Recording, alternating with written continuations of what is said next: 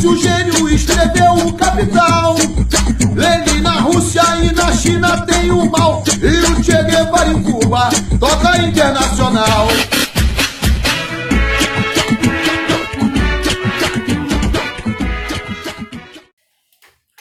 Olá, camaradas, sejam bem-vindos de volta ao canal. Como vocês devem ter visto, nessa semana a gente está com uma identidade visual nova, que é do menino Daniel Garcia.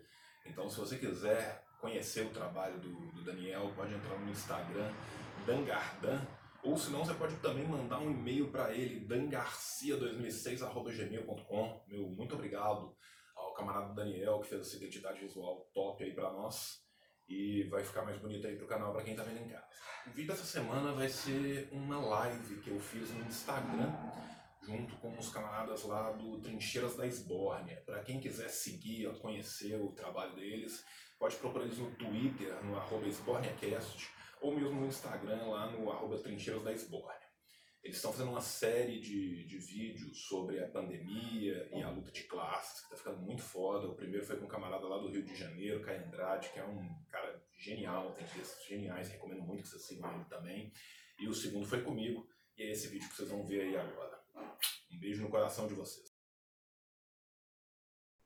Primeiro eu vou me apresentar aqui, para quem não sabe, meu nome é Yuri Freire, sou integrante do podcast Trincheiras das Bornas, juntamente com meus camaradas Adriano Ferreira e Nilvio Peçanha, onde discutimos sobre política, cultura, arte, sempre sob um viés de esquerda, e sempre que possível também propagando ódio à burguesia e aos liberais. E hoje a gente está fazendo esse segundo episódio da, dessa live, que é uma espécie de série que a gente está fazendo, que se chama Pandemia e Luta de Classes. Na quarta-feira, agora, eu troquei uma ideia com o Caio Andrade, daqui do Rio, que é integrante do, do PCB, que inclusive esteve com uma, numa live contigo agora, Teve, no cara. final de maio. Porra, o camarada Caio é fenomenal, né, cara? O Caio é um cara figura.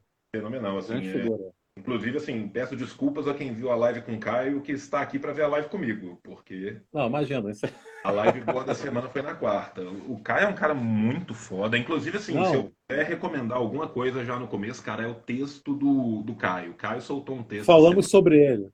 Falamos sobre ele. Baita Poxa, texto. Cara, esse texto dele é muito caralho. bom, cara. É um texto curto, é um texto sintético, é um texto denso. Sim, e ele é um sim. texto que faz um movimento muito importante, cara, que é sair da, da teoria pura para dar ideias, sabe? Tipo assim, o que, que nós. Literalmente, né? Pensar no, no Lenin, né? no Stodeliat, né? O que fazer e, e falar, temos que fazer Com isso. Certeza. Exatamente. Então, assim, Exatamente. É, é, um puta texto, é um, é um texto puta muito texto, bom, muito bem escrito, né? Tipo, pô, o cara esse... milênios e tal, então assim... Inclusive, cara, esse, esse artigo dele foi o norte do nosso diálogo. Não, é, é um puta... Me basei nele. Sensacional, grande figura. E aquela live dele com vocês ficou muito boa, cara. Cara, aquela live ficou maravilhosa. A única questão nossa naquela live é tempo. Porque, assim, uhum é, é, é muita coisa para ser muito corrido. Eu, eu até falei. Não, inclusive. Com os meninos, desculpa te, te, te, interromper, eu falei com os meninos. Não, só te dizer, por falar em tempo, a live no Instagram tem um limite de uma hora. Não sei se você sabia disso. Não, não sabia. É, é, é tem um limite de uma hora. Tem esse. Infelizmente, existe esse limite aí, enfim. Mas acho que já dá para começar então, né? Não, vamos, vamos nessa. Tu quer se apresentar, João? Não precisa mais, se quiser seguir o protocolo. Quero. Para quem não me conhece, eu sou João Carvalho, eu sou educador popular, sou militante comunista, sou cofundador do, do podcast Revolu Show. Né? É, trabalho no, no, Ministério de Relações Exteriores, sou sindicalista lá e sindicalizado. Eu fundei o Sindicato do Ministério de Relações Exteriores junto com alguns outros colegas lá no, no serviço né? E estou presente aí nas mídias sociais desde que tudo era feito de madeira, desde que para downloadar uma foto a gente gastava uma noite inteira, vinha o pixel descendo na tela, então. Grandes, áureos tempos. Áureos tempos, então assim já tem algum tempinho aí de, de, de internet nas costas e recebi o convite dos meninos, né? Não sei se quem me convidou foi o Yuri ou não, porque eu recebi o convite pelo. pelo... Foi o Nilvio. Foi o Nilvio. Um abraço a todos os camaradas, a ele, o Adriano. Com certeza, assim, com certeza. Recebi o convite e me dispus na mesma hora. Acho que o que vocês estão fazendo aqui é muito importante. Acho que nesse momento, quanto mais a gente puder tá presente mesmo estando ausentes, né? É, é, é, muito importante e o tópico é muito candente. A gente tem que partir para a construção mesmo. Então, Com certeza. Assim, Já de antemão. Agradeço a, a oportunidade e estou à disposição. Cê, cê Não, a honra. Debate, a, a honra, é to... a honra é toda nossa, cara. Felicidade enorme te receber aqui. Então, vamos começar, né? Vamos nessa. é o seguinte, eu estava dando uma olhada hoje né, no ranking de países atingidos pela Covid-19, né? Eu cheguei ali no, no top 5, né, o glorioso top 5. Aí tá lá, Estados Unidos, Brasil, Rússia, Reino Unido e Espanha. Sendo que os Estados Unidos já tem mais de um milhão de casos, com mais de 382 mil mortos. E o Brasil, medalha de prata. Tem quatro dias que não morre ninguém. Oi? A Espanha tem quatro dias que não morre ah, ninguém. Ah.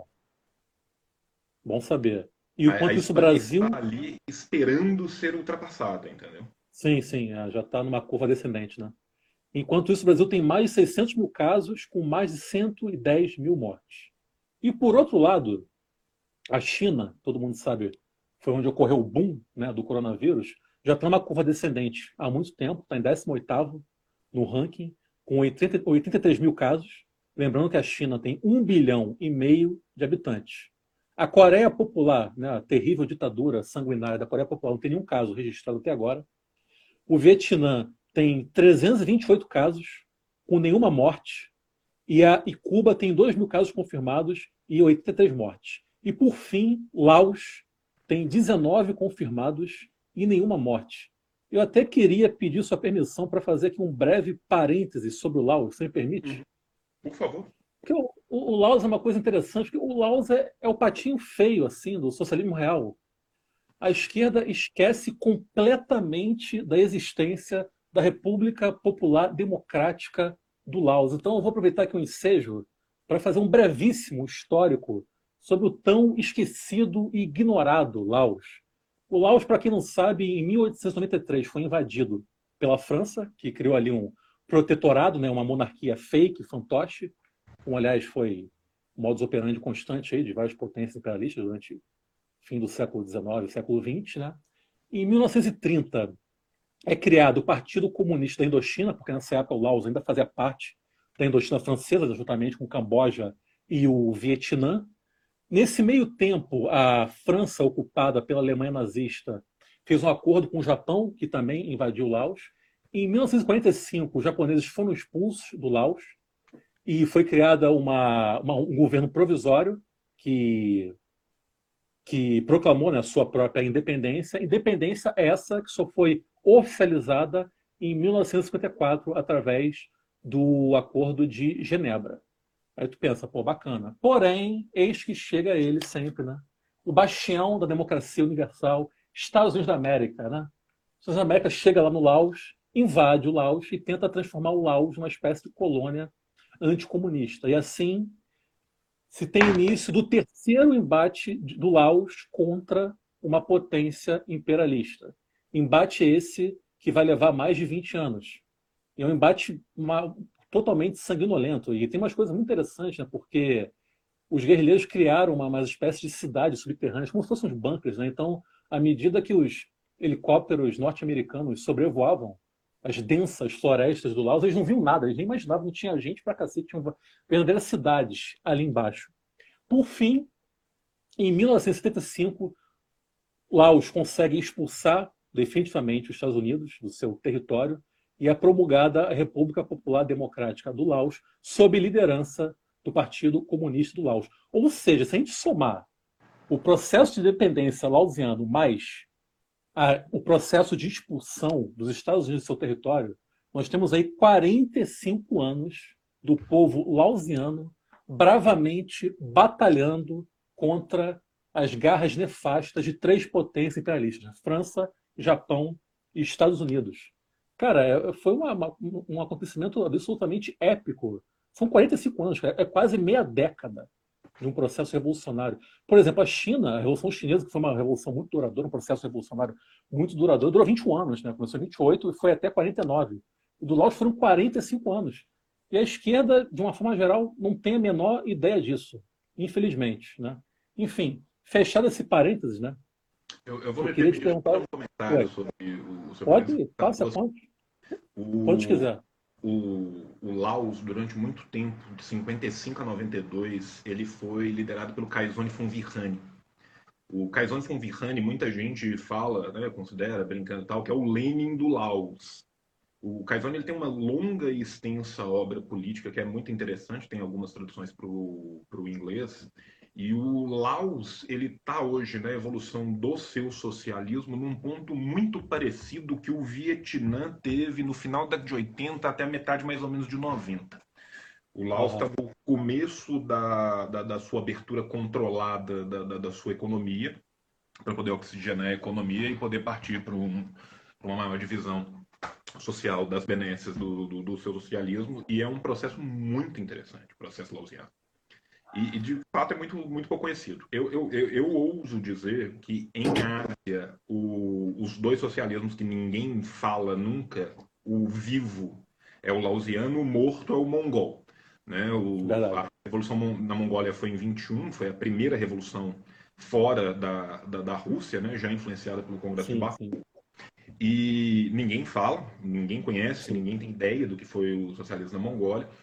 E o processo lausiano é um processo vitorioso que continua, né? E que continua em construção, com as características lausianas, né? Então, assim, o, o que o Mao pensava para a China, o Kaizone pensava para o Laos, que era exatamente uma construção sobre características locais, né? E então, assim, é, só para fazer essa, essa pontuação sobre o, o Laos, que é um caso muito interessante. E em África, um outro caso que é muito interessante, muito pouco acompanhado, apesar de ser outro caso né, de, um, de um nacionalismo misto com socialismo de características locais e que é pouco acompanhado, é o caso da Argélia. A Argélia, desde a sua independência, ela tem números impressionantes e assustadores. Se a gente for pensar o que, que foi a Guerra da Argélia, que é uma das guerras mais desconhecidas também do, do, do século XX, é muito engraçado o quanto hoje em dia se fala de Fanon e não se conhece a Argélia. Sabe? A É gente e fala fala-se muito de Fanon, hoje em dia se lê muito Fanon, mas ainda assim se conhece muito pouco o que foi a Argélia, se conhece muito pouco a luta de Ben Bella, de Ben Migui, o, o que era o El Mujahid e, e- como isso foi estruturado não só na Argélia, né, mas na Argélia e em toda a região circundante que permitiu que essa luta prolongada acontecesse. São 10 anos de, de guerra. Nós estamos falando de uma população aí que teve uma mortandade de mais de um milhão de pessoas pela, na mão dos torcionários franceses, né? de uma população que não chegava a 20 milhões. Né? Então, assim, se a gente for colocar isso em números parecidos com os nossos, seriam como se 12 milhões de brasileiros tivessem sido mortos numa guerra de 10 anos. 1 milhão e 200 mil pessoas por ano. Pra gente ter uma noção do que, que foi a mortandade nesse povo. E a Argélia, desde que ela se tornou independente para cá, os números, não só econômicos, mas principalmente os números de alfabe- alfabetização, vacinação, longevidade, acesso à saúde, acesso a emprego, acesso à habitação, e foi uma reconstrução. Porque a gente tem que pensar que as potências colonialistas, não só na Ásia, não só na África, na América Latina, em todos os lugares onde elas passaram, elas fizeram políticas de, guerra- de terra arrasada. Então, assim, não bastava simplesmente matar a população, matar os velhos, matar os idosos, matar as mulheres, matar qualquer um. Era destruir a infraestrutura também, porque uma vez que se, se via que a negociação de vamos conseguir manter um pacto neocolonial que seja, com uma pseudo-independência, mostrava-se que não ia chegar a lugar nenhum, eles partiam no final, quando eles já viam que eles tinham perdido, para a política de terra arrasada. Isso foi feito em Moçambique, isso foi feito em Angola, isso foi feito em, na África inteira e na Ásia inteira. E tem muitas dessas lutas que muitas vezes a gente esquece, a gente ouvida, a gente desconhece profundamente. E muito importante a gente trazer isso. Então, assim, te agradeço muito por ter trazido o, o caso do Laos. Eu tenho uma pretensão para o segundo semestre desse ano, dependendo de como que as coisas andem, que é dar dois cursos lá nos meninos da classe esquerda, que um vai ser sobre a obra de Mariátegui, que eu acho que é muito importante o nosso sul-americano conhecer Mariátegui, Sem dúvida. conhece muito pouco. do, Sem dúvida, da, infelizmente. da- da obra do, do, do Mariátegui. E um segundo que eu quero dar é sobre o marxismo na Ásia. E um Pô, legal. dos temas que eu, que eu quero tratar, eu quero tratar do Laos. E aí eu quero tratar, assim, do, do, do que as pessoas conhecem menos. Então, por exemplo, assim, é, Cara, é, é engraçado, porque, por exemplo, assim, a gente teve um dos maiores assassinatos mais brutais do século XX na Indonésia com o PKI, com o Partido Comunista da Indonésia. Que foi assim. Genocídio comunista. Cara, foi literalmente um genocídio. Foram centenas de milhares de pessoas assassinadas na rua até varrer do mapa o PKI. Não é que, tipo assim, ah, eles pegaram a liderança do PKI, eles pegaram o comitê central do PKI. Não, eles mataram toda Ah, e sim, sim. qualquer pessoa que tinha uma carteirinha que puder. Cara, podia ser um agricultor no cafundó dos judeus, eles iam lá e matavam. Então, assim, e, e isso foi um extermínio, um genocídio programado, auxiliado pelas potências imperiais e que a esmagadora maioria das pessoas sequer sabe variar, existiu. sim. Sim. Então, assim, essas experiências do, do, do século XX como um todo, elas são muito menos conhecidas do que a gente sabe. Porque, assim, mesmo as que são, entre aspas, pouco conhecidas, são as que a gente ainda fala delas. Então, Sim, muitas vezes sim. eu falo assim, pô, a gente não conhece nada de Coreia, a gente não conhece nada de Coreia, mas a gente sabe que a Coreia está lá, a gente sabe que ela existe, a gente consegue apontar ela no mapa. Exato. A maioria das Exato. pessoas não consegue apontar o Laos no mapa. Com certeza. Sabe? É, é a mesma coisa. Você vê, tipo assim, é, e, e como que às vezes certas propagandas ficam apesar de vários pesares. né? Por exemplo, assim, você, for, você falou do, do, do Laos. O Khmer no Camboja é outra experiência completamente desconhecida. Por Sim. que, que o Khmer deu errado? Quando que deu errado? O que, que aconteceu? O que era o Partido Khmer? Quem são os Khmer da etnia Khmer? Por que, que eles buscaram um agrarismo tão, tão brutal? Qual, até que radical, ponto né? foi ou não foi comprado pelos Estados Unidos? Existem Sim. diversas, uma vasta documentação hoje em dia, existe uma vasta literatura hoje em dia que foi produzida. Isso, primeiro, não é traduzido nunca. E segundo, mesmo as pessoas que têm a capacidade de buscar, não buscam, porque a coisa, cara, a coisa mais rara que tem no Brasil, mesmo entre as pessoas que pesquisam o, o marxismo periférico, são as pessoas que viram o olho para a África e para a Ásia Com certeza. sabe? E, e ainda assim, e, e- e não que seja fácil, não é fácil, é difícil você conseguir essa. É uma bibliografia que a gente conseguir, mas você consegue. Agora, assim, é, fomenta a pesquisa para nenhum. Sabe, a esmagadora maioria das universidades hoje em dia, nas suas estruturas, universidades grandes, você pega aí essas CAP 6, CAP 7, CAP 5, universidade de ponta federal aí. A esmagadora maioria não tem professor de história da Ásia. Não é que, tipo assim, não tem um cara que estuda os movimentos anticoloniais. Não, não tem um professor. O cara vai formar em história, vai sair de lá sem ver uma pá, sem ter uma matéria, sem ter um nada que toque. Então isso mostra muito bem né, como que o neocolonialismo impera, como que o imperialismo funciona. Sabe? Então, assim, por mais que nós sejamos a periferia, o patinho feio que ninguém quer do mundo ocidental, nós viramos nossas costas, sabe? Então, assim, quando eu penso, por exemplo, assim, no que foi a iniciativa, por exemplo, da Tricontinental em Cuba, o que foram os encontros do afrasiatismo, mesmo se for pensar numa questão de terceira via, o que foi Bandung, isso é uma coisa que está esquecida. Uma coisa que as pessoas não sabem o que foi, para onde que veio, de onde que foi. E, e, assim, e a gente está falando do, do outro lado do mundo, mas a gente não conhece a nossa América. Sim. O próprio Mariátegui, que você citou, é um cara muito Ah, subestimado aqui cara, assim, o, o Mariátegui é enorme, Aníbal Ponce é enorme, você tem gente muito grande. Sabe? A gente chega na América Central, por exemplo, a gente tem diversas lutas de libertação da América Central Sim. e a gente desconhece profunda e profusamente. Sabe? E, e- e- existe uma permeabilidade muito grande, sabe? Às vezes as pessoas falam assim, pô, você fala dos Panteras Negras, todo mundo sabe quem foi o- foram os Panteras Negras. O que muitas vezes as pessoas não sabem é que um dos maiores líderes do, par- dos- do Partido Panteras Negras não era americano, era trinitino. Né? Então, assim, você tem é, um, um fluxo gigantesco. Se for pensar no que eram os Young Lords na, na época dos Panteras Negras, o que foi o Sim. Os marroquinos de origem porto-riquenha. Então, assim, existe toda uma permeabilidade, existem vários grupos que, que trabalham com isso e que a gente desconhece. Granada passou por uma revolução, né? Você não sabe disso. É, e assim, cara, uma outra coisa que eu fico pensando... Maurício Bishop.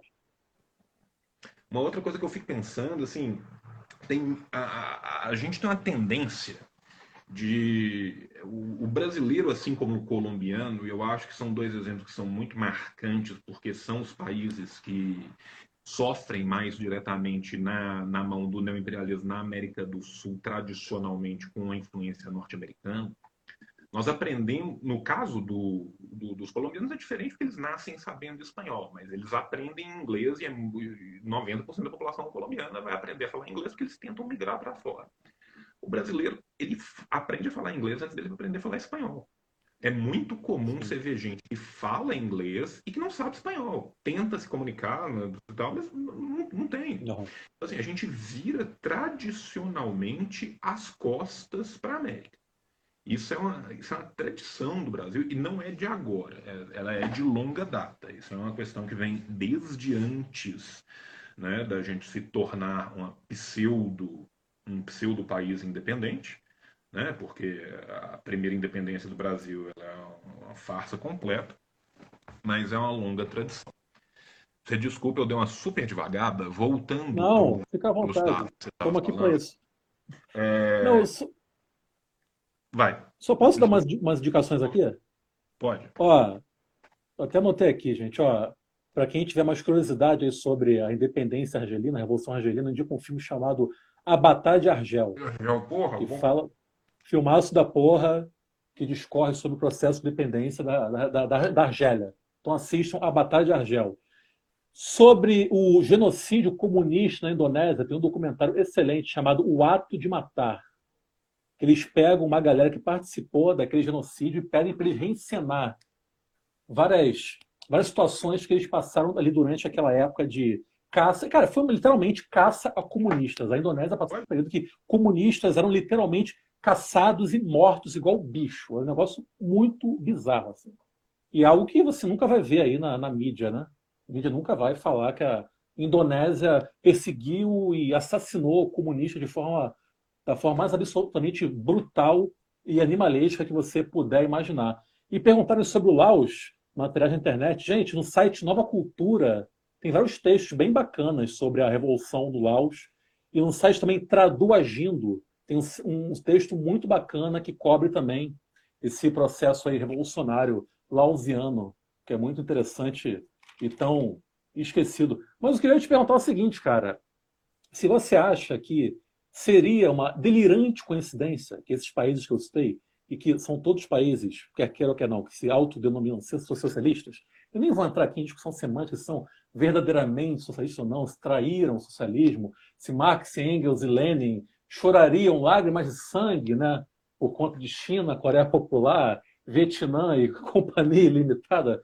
Isso deixo para a turma do, do, do marxismo ocidental, mas enfim, você acha coincidência que esses países estejam sofrendo muito menos com a pandemia de coronavírus do que grandes potências capitalistas como Estados Unidos, Reino Unido, Alemanha e etc. E até, e até potências regionais ou ex-potências regionais, como aqui no caso da gloriosa República Federativa do Brasil? Obviamente que não, né? Porque assim, a, a crise em última instância, ela é uma crise do capitalismo. Né? A pandemia só vem a agravar as crises que são cíclicas. Se a gente for pensar na última crise, for pensar em 2008, o número de desemprego, o número de pessoas que foram para baixo da linha da pobreza, e a gente comparar isso também de 2008 para cá, quantos que voltaram, que tinham ido para debaixo da linha da pobreza, nos países capitalistas e nos países do socialismo real, a diferença é gritante. Né? Com 2008 em diante, o que você tem no mundo ocidental como um todo é a uberização dos trabalhadores e a ideia do empreendedorismo como a nova égide de tipo, não, agora eu sou um empresário. O que, que você faz? Eu ando de bicicleta pela cidade 14 horas por dia para ganhar dois reais em cada entrega. Né? Então, assim, isso é um, mais uma das crises cíclicas do, do, do sistema capitalista cuja pandemia só vem a agravar e a pandemia ela traz um fator novo nessa crise, que é uma crise da sociabilidade. Porque você tem várias formas, você tem várias facetas do, do, do, do capital. Né? Você tem a forma de organização jurídica, você tem a forma de organização estatal, você tem a forma de organização política. E nessas outras crises, as pessoas, apesar das crises, as que tinham trabalho continuavam trabalhando, a sociedade continuava funcionando como um todo. Né? Você continuava saindo da sua casa, pegando o seu ônibus final da semana. Nessa, não. Eis que subrepticiamente, no meio da madrugada, o mundo está trancado dentro de casa e as pessoas estão, quem pode dentro de casa, e obviamente que quem toma no cu é o trabalhador, o trabalhador mais precarizado. Né? É óbvio que existe uma aristocracia do, do, trabalho, no sentido de trabalhadores que têm um privilégio maior sobre outros trabalhadores que podem ficar em casa, ou que podem fazer o seu trabalho de alguma outra forma. A esmagadora maioria, não. E aí você vai ter uma crise que vai ser uma crise do contágio, né? porque o contágio vai espalhar essa doença pelo mundo inteiro muito rapidamente. Né? O epicentro primeiro foi na China, mas hoje em dia você tem comprovação de que você teve casos anteriores na, na França. Você tem a probabilidade, de, inclusive, de alguns casos terem entrado na China via jogos militares, porque militares do exército americano estavam com algo que parecia muito com o que hoje está sendo diagnosticado como Covid e tinham viajado para a China. Então, assim, a gente tem que entender que na sociedade que a gente tem hoje, o espalhamento da doença ele vai ser global.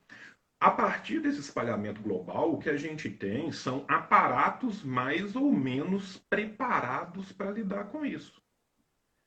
Ora, não me parece coincidência nenhuma nos países aonde, independente do que eu ache sobre o governo, independente do que eu ache sobre a pureza diáfana do socialismo no lugar, existe, de fato, um aparato público voltado para o público. Né? É muito diferente quando o Estado é organizado, em última instância, voltado para o bem-estar da sua população, e quando o Estado ele é todo organizado em função última do lucro. Né? Se a gente for pensar que os Estados Unidos da América estavam roubando. Isso é pirataria. Pirataria no melhor sentido corsário, século XVII. Estados Unidos estava interceptando e roubando cargas e carregamentos destinados a outros países para depois, não é dar eles para o seu público, para depois dar eles para as empresas que venderiam para o público. Se você pensar que um trabalhador norte-americano que tenha um sintoma qualquer de Covid, que teve um sintoma qualquer de Covid há dois, três meses atrás, no começo da pandemia, e ele ia fazer um exame, a internação, o exame e mais qualquer outro diagnóstico, um dia que ele passasse no hospital, mesmo se ele não tivesse Covid, isso gerava para ele uma conta, que era uma conta de, no mínimo, três ou quatro meses do salário mínimo norte-americano. Você mostra muito bem, primeiro, qual é a função daquele Estado, a, quem esse Estado serve e quem vai se fuder com esse Estado. Tanto que se você pegar, seja no, no, Brasil, seja nos Estados Unidos, seja no Reino Unido, ou seja, né, nos dois focos maiores de onde o neoliberalismo se espalha como uma doença, na experiência pinochetiana contemporânea do neoliberalismo que é o Brasil, você pegar isso e fizer um corte, uma clivagem racial, uma clivagem de renda, você vai ver que por mais que tenham muitos casos na barra, quem morre não é quem mora na barra. Sim, quem vai morrer, quem vai ter que ir para um sistema público de saúde. E olha que o Brasil ainda tem o SUS. Sim, o Brasil ainda tem o SUS. O Reino Unido, apesar dos seus pesares, ainda tem um sistema de Sim. saúde que dá Sim. conta da sua população. Os Estados Unidos nem Exatamente. isso. Os Estados Sim. Unidos nem isso. Né? E dentre esses cinco maiores, você tem um caso bastante sui generis, que é o caso da Rússia, que a Rússia é um caso muito engraçado. Por quê? Moscou, dentro da Rússia, é o lugar onde está menos pior da Rússia inteira. Por quê? Porque Moscou entrou, de fato, de quarentena pouco, se eu não me engano, foi uma semana e meia depois que as grandes capitais europeias entraram em quarentena, uma semana, coisa assim. Foi muito rápida a quarentena moscovita. Só que nas, na, na, região inteira restante da Rússia, e vamos lembrar aqui que a Rússia, né, a, Rússia começa em Realengo e termina em Osaka, gente. A, a Rússia é gigantesca. Né? A, a, Rússia literalmente é a Eurásia inteira. No o mundo fica na Rússia. Da, no, no restante da Rússia, o Putin tem por tradição não gostar de tomar nenhuma decisão polêmica. Leia-se. O Putin tem por tradição abrir as pernas eleitoralmente para que ele se mantenha eternamente no poder. Com isso, todas as outras regiões, que não a região moscovita, não fizeram porra nenhuma ou fizeram pelos cocos do jeito que eles querem. Então, nesse sentido, o exemplo russo lembra muito o exemplo brasileiro. Com a diferença que no Brasil o que houve foi uma, uma movimentação de alguns prefeitos e alguns governadores tentando fazer o mínimo do mínimo. Gente, isso não é para laudar ninguém, não, sabe? Até o relógio estragado bate a hora certa duas vezes por dia. A gente tem que lembrar disso aqui. Sabe, é, é, aquela famosa faixa no final da formatura: parabéns, Fulano não fez mais do que a tua obrigação. Sabe? E mesmo assim ainda fez muito mal feito na maioria, na, na esmagadora maioria dos casos. Mas no caso da Rússia a gente teve isso. Então a gente teve o, o, centro econômico, financeiro das elites, da, de onde está instaurada a burguesia russa, em sua grande maioria, quando vive na Rússia, que a maioria não vive na Rússia, teve uma proteção muito maior do que a dos outros. Isso mostra ainda mais como que um Estado que não está voltado para a sua população está pouco se fudendo para a sua população. Quem vai morrer é o mais pobre, é o mais vulnerável. E junto da pandemia, você tem aí um genocídio não dito das populações mais vulneráveis. No caso dos Estados Unidos, um genocídio da população negra, da população imigrante, da população de origem latina, da população de origem filipina, da população de origem asiática. Isso é um genocídio. Por quê? Existia a possibilidade de se fazer algo? Existia. A China está aí para nos mostrar, Vietnã está aí para nos mostrar. Mas China e Vietnã são duas economias pujantes, são duas economias grandes, são gente que tem dinheiro. Cuba faz muito com muito pouco recurso. A Venezuela na América do Sul vem fazendo sim. absurdos com muito pouco recurso. No caso da Coreia do Norte, é muito mais fácil, porque é um país cujo controle de fronteiras é muito grande, muito fácil de ser, de ser mantido, e eles fecharam o país. Sim. Fecharam o país e foda-se. Né? Então, assim, é... aí as pessoas vão falar assim: ah, mas os números, não sei o quê. Eu, eu, eu adoro essas loucuras dessa, da, da, ideologia liberal, porque, assim, os números só são questionados nos países que são socialistas e quando tá dando certo. Aí tem um questionamento gigantesco. Vamos questionar os números brasileiros.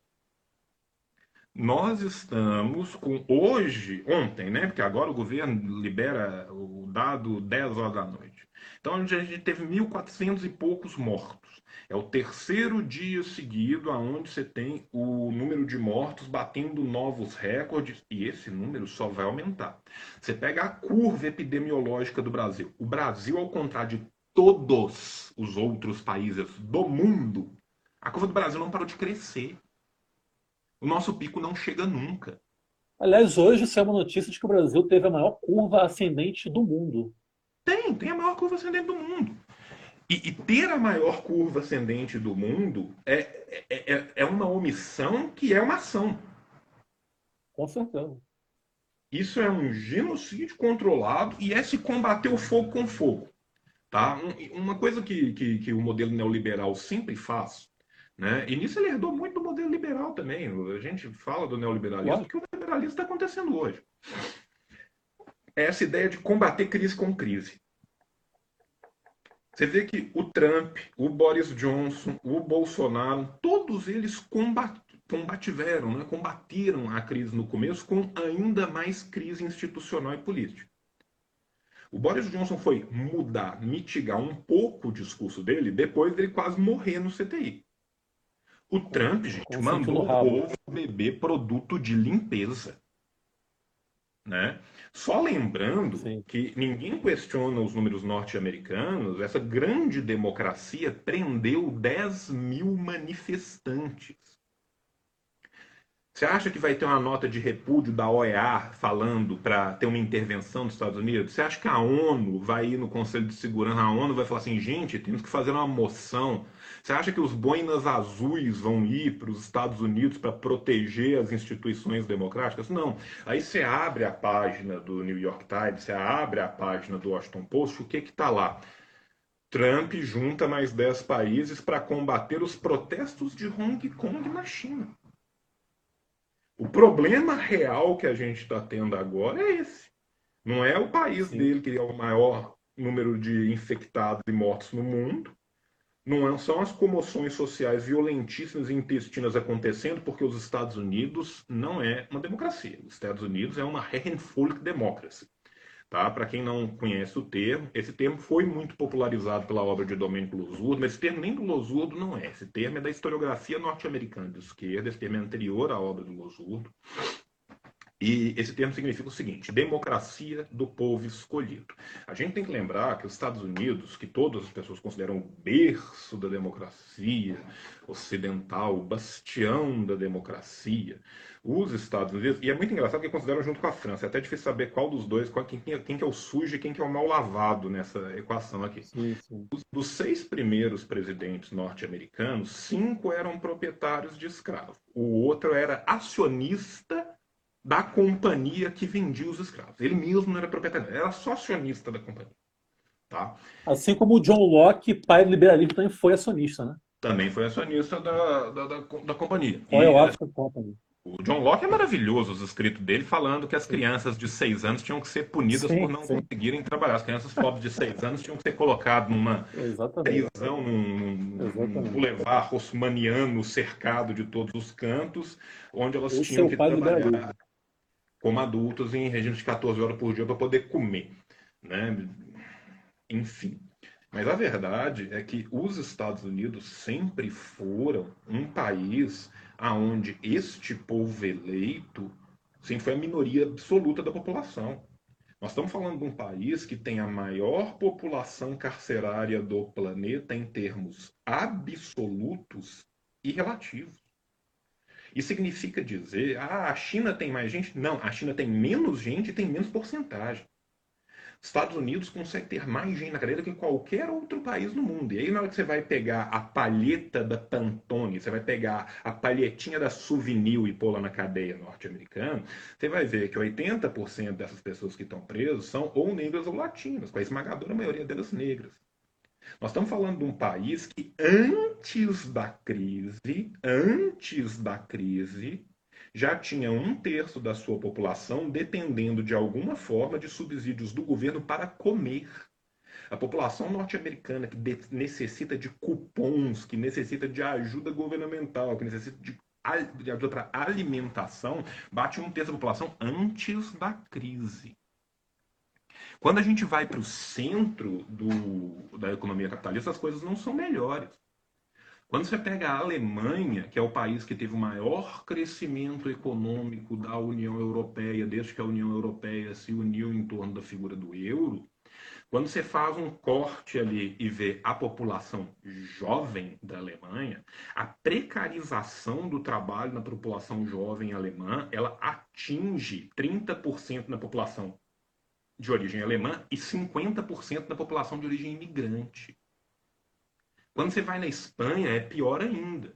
A exceção que você tem ali dentro da União Europeia era Portugal e a Grécia, que cresceram depois, onde você teve governos de centro-esquerda, né? Em, Portugal você tem a Giringonça, na, na Grécia teve durante algum tempo o Sirius, mas que governos que foram atropelados exatamente por serem de centro-esquerda, um processo completamente natural da esquerda liberal, onde ela vai cada vez mais cedendo até que ela é engolida. Na última eleição na, na Grécia, você teve a, Aurora Dourada, que é o partido nazifascista grego, elegendo um monte de gente. Né? Isso foi denunciado longamente pelo KKE, o Partido Comunista Helênico. Sabe? E simplesmente, assim, é, é, é, neste caso, né, assim, crime ocorre, nada acontece, azeite de oliva. só, só, a existência do Aurora Dourada é um negócio muito bizarro por si só, né? Bicho, é... é, é Bizarríssimo isso. É, é igual merda a existência de partidos neonazistas na Alemanha. Sim. É sim, uns negócios muito louco, assim, sabe? É um negócio de louco. Agora, a gente tem que lembrar o tempo todo que isso não é uma exceção do Estado burguês. O, o, fascismo, o nazismo, eles não são exceção, eles são formas. Formas totalmente possíveis, margens totalmente possíveis. E que são utilizados constantemente. Né? Eu falei dos Estados Unidos como um dos berços da democracia. A gente pega o outro democracia ocidental, a França. A França manteve um império colonial enquanto ela conseguiu. Na hora que ela não conseguiu mais manter o império colonial, ela mantém, mantém do presente, do verbo hoje, do verbo 5 de junho de 2020, a França mantém um império neocolonial aonde ela sequestra as contas dos estados do seu pacto neocolonial. Você tem diversos estados africanos que ainda hoje têm as suas contas soberanas nacionais sequestradas na França. E que pagam a francesa aqui do lado, né, cara? Sabe, tem a Guiana Francesa aqui do lado. A Guiana Francesa é um, é um caso à parte, porque ela é um departamento, né? Ela continua. Ultramarino. Dentro, é um departamento ultramarino, ela continua dentro. Mas o que eu estou te falando é que, mesmo dos países da África Negra, do Maghreb, que conseguiram sim, sim. a sua independência por, entre aspas, vias pacíficas, eles mantêm as suas contas atreladas à França até hoje. Até hoje a França mantém controle. Isso, obviamente, sem falar em todos os outros aparatos do neoimperialismo, do neocolonialismo pelo mundo afora. Sabe? Então, assim, quando você chega num momento igual a gente está agora, de uma crise da pandemia, que ela só faz deixar mais aberta e escancarada essa crise do capital, é óbvio que os países que têm uma preocupação social, cujo Estado está organizado em prol da sua população, vão lidar melhor com isso. Sabe? Todos os exemplos estão aí para mostrar, as séries históricas estão aí para mostrar. E quando as pessoas às vezes falam assim, ah, mas os dados disso e tal. Gente, tem observador da OMS em todos esses países. A OMS não é um, um escritório, um birô comunista que está preocupado em fazer propaganda do socialismo real. Muito antes, pelo contrário. A OMS premiou há muito pouco tempo atrás a Coreia do Norte pelas suas políticas públicas de saúde. Lembrando que boa parte desses países que mantêm políticas públicas de saúde que a gente sonharia em ter algo remotamente parecido, mantém sob bloqueio. Não existe nenhuma arma de guerra mais cruel, mais vil, mais indigna do que o bloqueio. O bloqueio ele é um assassino silencioso das populações mais vulneráveis. O bloqueio ele mata primeiro os velhos e as crianças e os doentes. E como ele mata de pouco a pouco, não tem como você tirar uma foto para você ver. Se eu chego num país Igual a França chegava na Argélia com seus lindos caças vindo de Paris, soltava um rio de bomba em cima do Maghreb inteiro. Aí eu via lá as aldeias destruídas, criança partida no meio, o povo tirava foto, a Reuters tirava foto, porque a Grã-Bretanha tirava foto da França, né? Mas nunca tirava foto, por exemplo, do massacre dos Mau Mau no Quênia. A, a, a, AFP francesa tirava foto dos Mau no Quênia.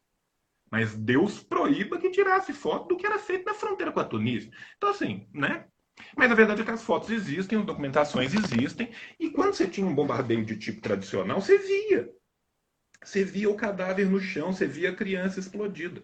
Com o bloqueio, você não vê. Porque você vira e fala assim: ah, todas as transações que envolvem a minha moeda, dólar americano, que tem alguma parte que foi feita no meu país. Como que os Estados Unidos considera que uma parte foi feita nos Estados Unidos? Se qualquer empresa ou subsidiária norte-americana tiver envolvida na produção, mesmo que a produção não seja no, no, nos Estados Unidos. Isso significa dizer que, se eu for comprar uma bomba de cobalto para fazer um tratamento médico hospitalar, essa bomba de cobalto tem 5 mil peças individualizadas. Se uma dessas peças for de uma empresa norte-americana que fabricou essa peça no Paquistão, é uma peça norte-americana e um produto norte-americano. Isso que o bloqueio. Tá? E bloqueio, ele fala em tecnologias de uso dual. Ou seja, se isso pode ser usado para salvar a vida de 300 mil crianças de câncer, mas se eu conseguir pegar ele na mão e bater na cabeça de alguém, é uma tecnologia de uso dual. Qualquer coisa, gente, é uma tecnologia de uso dual. Literalmente, qualquer coisa. O conceito de tecnologia de uso dual ele é, um tec... ele é um conceito aberto para poder ser usado para matar nações de fome. E matar nações de fome é algo que os Estados Unidos vem fazendo muito bem desde a virada do século XVIII para o século XIX. A primeiro, o primeiro lugar que os Estados Unidos matou foi o Haiti. Quando houve a Revolução de Toussaint Louverture no Haiti, essa revolução teve um grande impacto no sul dos Estados Unidos. Diversas revoltas negras começaram a ocorrer no sul dos Estados Unidos. Nessa época, os grandes liberais decidiram, tiveram dois planos diferentes. Um, a gente expulsa todos os negros dos Estados Unidos e manda eles de volta para a África ou para qualquer outro lugar. Ou dois, a gente mata todo mundo que está fazendo essa revolução, mata todo mundo que está fazendo qualquer balbúrdia aqui dentro e toca a escravidão para frente. Eles colocaram no papel e falaram: não, sai mais barato a gente matar todo mundo, que, depois eles mesmos que sobrarem vão se pagar em trabalho. E foi isso que foi feito. E desde então as intervenções são constantes. Sabe, eu, eu, eu, eu fico puto da minha cara, o cu quase cai de dentro da bunda. Quando eu vejo gente de esquerda liberal falando, ai, olha que lindo, o Barack Obama veio aqui bater palma para os. É deprimente. É uma coisa deprimente. O homem é um assassino. Um assassino. Assassino, sim. Um assassino. Gaddafi que o diga, né? Não, porra, ordenou assassinatos em três continentes diferentes. Ordenou ataque com drone que matou criança pra caralho no Oriente Médio. Pra caralho. A Líbia voltou à Idade Média. Sim. Escravidão voltou na Líbia, literalmente. Os foram conduzidos na Líbia foram ataques que destruíram toda a infraestrutura do país. Pulverizaram a infraestrutura do país, pulverizaram a sociedade do país, o país ficou balcanizado e dividido entre guerrilhas mercenárias, a ponto de que nós temos hoje na Líbia tráfico de escravos humanos no meio da rua. Esta foi a democracia que foi levada ali. Cenário pós-apocalíptico um cenário pós-apocalíptico. E essas democracias Agora, só não são levadas aos lugares que colocam a arminha em cima da mesa. Sabe? Então, assim, citando o choque de cultura, sabe? A, bomba H é a arma do, do diálogo. Com certeza, com certeza.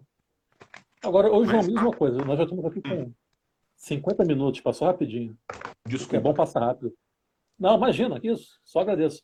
Em, em face desse sucesso comprovado dos países socialistas em relação ao combate à Covid, você não acha que esse seria um bom momento para a gente tentar desmistificar o chamado socialismo real?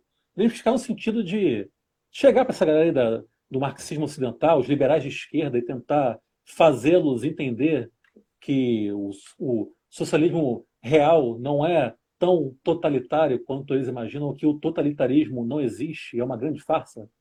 Então, cara, a gente vem tentando fazer isso desde sempre e exemplos bons para isso tem desde sempre, né? Se você for pensar o que, que era a China em 1950, o que, que é a China hoje, poderia dizer que deveria bastar. Se a gente for pensar Sim. em um país minúsculo como era o Vietnã, o Vietnã, assim como o Laos, enfrentou três potências imperialistas. Sim, sim, sim. Você vê o que, que é o Vietnã hoje? Deveria ser o bastante. Se você for pensar no que são os índices de alfabetização, os índices de acesso à medicina, os índices de empregabilidade, os índices de moradia, os índices de reforma agrária, em todos esses países, os dados deveriam ser o bastante para convencer essas pessoas. A questão vai além daí. A questão, no meu ver, muitas vezes, principalmente de, de, de pessoas que a gente está falando aqui, que são pessoas muitas vezes intelectualizadas. Normalmente o liberal de Sim. esquerda é um cara que tem um acesso, que teve uma faculdade, né? Assim, ninguém que está morrendo de fome, salvo raríssimas exceções, tem tempo para ler Foucault. Sim. Sabe? Então, assim. Ler é, Hannah é Arendt, né? E, e ler Hannah Arendt. Então, assim, nesses casos, eu acho que vai muito mais um desvio que este aí, desculpa, não vejo muito conserto, mas quem de fato tem que saber é quem está lá embaixo. Porque quem está carregando, quem carrega a direita de volta ao poder constantemente é o povo por meio da ideologia que lhe é aplicada. Então, assim, o que a gente tem que fazer é, um, todos que temos qualquer vocação para a militância que não está organizado, se organize. Existem diversos coletivos, diversos partidos, diversos movimentos. Gente, eu sou do PCB, mas você não tem que vir para o PCB porque eu sou do PCB, não. Você não é obrigado a concordar comigo, não. Você pode ficar errado. Tô brincando, mas é, o importante é a pessoa se organizar, cara. Sabe? Então, assim, primeiro, eu acho que a gente tem que buscar a organização. Segundo, a gente tem que buscar a construção. Durante muito tempo, principalmente com a queda da União Soviética, com a derrota brutal que a gente teve na década de 90 na virada dos anos 2000, ocorreu um, um movimento, primeiro, de pulverização da, da, das frentes da esquerda revolucionária e depois ocorreu toda a onda rosa na América Latina, com governos de centro-esquerda progressista, tentando o velho engodo da social-democracia, que vem enganando trabalhadores e não dando certo para ninguém a não ser para a burguesia há mais de 120 anos. Né? Isso não é uma novidade, isso não foi inventado agora, não são grandes pensadores que tiveram ideia brilhante agora. Isso é uma veleidade histórica, gente. Isso é uma coisa que existe há mais de século, há mais quase há século e meio, e que vem dando fragorosamente errado desde a Segunda Internacional. Então, assim, o que, que a gente tem que fazer? A gente tem que aumentar a consciência de classe popular. O trabalhador e a trabalhadora. Que somos 99% dessa sociedade. Como que a gente faz isso? A gente faz isso se organizando e militando. Militando em todas as frontes possíveis, sabe? Eu estou aqui, mas eu sou organizado, eu participo de uma cela, eu tenho minha militância, eu tenho minhas obrigações, eu tenho meus compromissos. Todos nós podemos fazer isso. E é isso que a gente devia fazer. É muito importante que a gente aproveite esse momento para se organizar e para de fato começar a militar, para de fato quebrar isso. Porque isso é possível? É. Você tem diversos exemplos ao longo da história em locais tão ruins quanto ou ainda muito piores do que a gente estava. Sabe, é, é, é, essa fetichização de que o trabalhador é incapaz, isso é um desvio liberal pequeno burguês tem que ser combatido a toda prova. Sim, sim. Sabe? A gente for pensar o que se tornaram as massas populares na Rússia, por exemplo, nós estamos falando de um país que tinha 93% de analfabetismo. Nós somos um país alfabetizado. As pessoas têm muito mais acesso então é completamente possível e nos é completamente capaz. Agora, é um trabalho de formiguinha, demora um tempo e a gente tem que fazer ele todo dia. Né? Não adianta eu falar na internet que eu, que, eu, que eu sou militante, que eu amo o comunismo, que o caralho a quatro, se eu não faço. O comunismo ele é praxis aliada à teoria. Ele não é o praxismo rasteiro, nem a teoria academicista ele é, ele é aliar a praxis à teoria. A construção tem que ser feita e a construção tem que ser feita sobre uma base teórica. Tanto é que o Gramsci, tanto é que o Gramsci chamava o marxismo de filosofia da praxis, né? Exatamente. Então, João. Inclusive, era obrigado a chamá-lo, porque senão eles roubavam Sim, os cadernos, né? Exatamente. Então... Exatamente. A gente escrevia de forma decodificada. Então, vamos encaminhar para o final. Cara, agradecer demais aí quem nos assistiu, quem comentou. Infelizmente, não deu para interagir muito aí com os em relação aos comentários, mas fica aqui meu agradecimento sincero. Aproveitar a enorme audiência para quem puder e quiser nos seguir nas redes sociais, Trincheiras da Esbórnia. Podem também nos procurar aí na, nos agregadores de podcast, todos estamos lá. A gente não lança episódio já há algum tempo, mas em volta estaremos de volta aí, ativa, retornando. João, obrigado demais, valeu. Foi uma Isso, honra obrigado, inominável e retumbante convite, te estou receber aqui, sempre à cara. Pô, muito obrigado, cara. Valeu todo Obrigado, mundo. Abração. Tamo junto. Até a próxima. Venceremos. Venceremos. Nosso bagulho é fazer a revolução. Foi-se martelo e com o copo na mão. Vermelha é nossa bandeira e o nosso coração.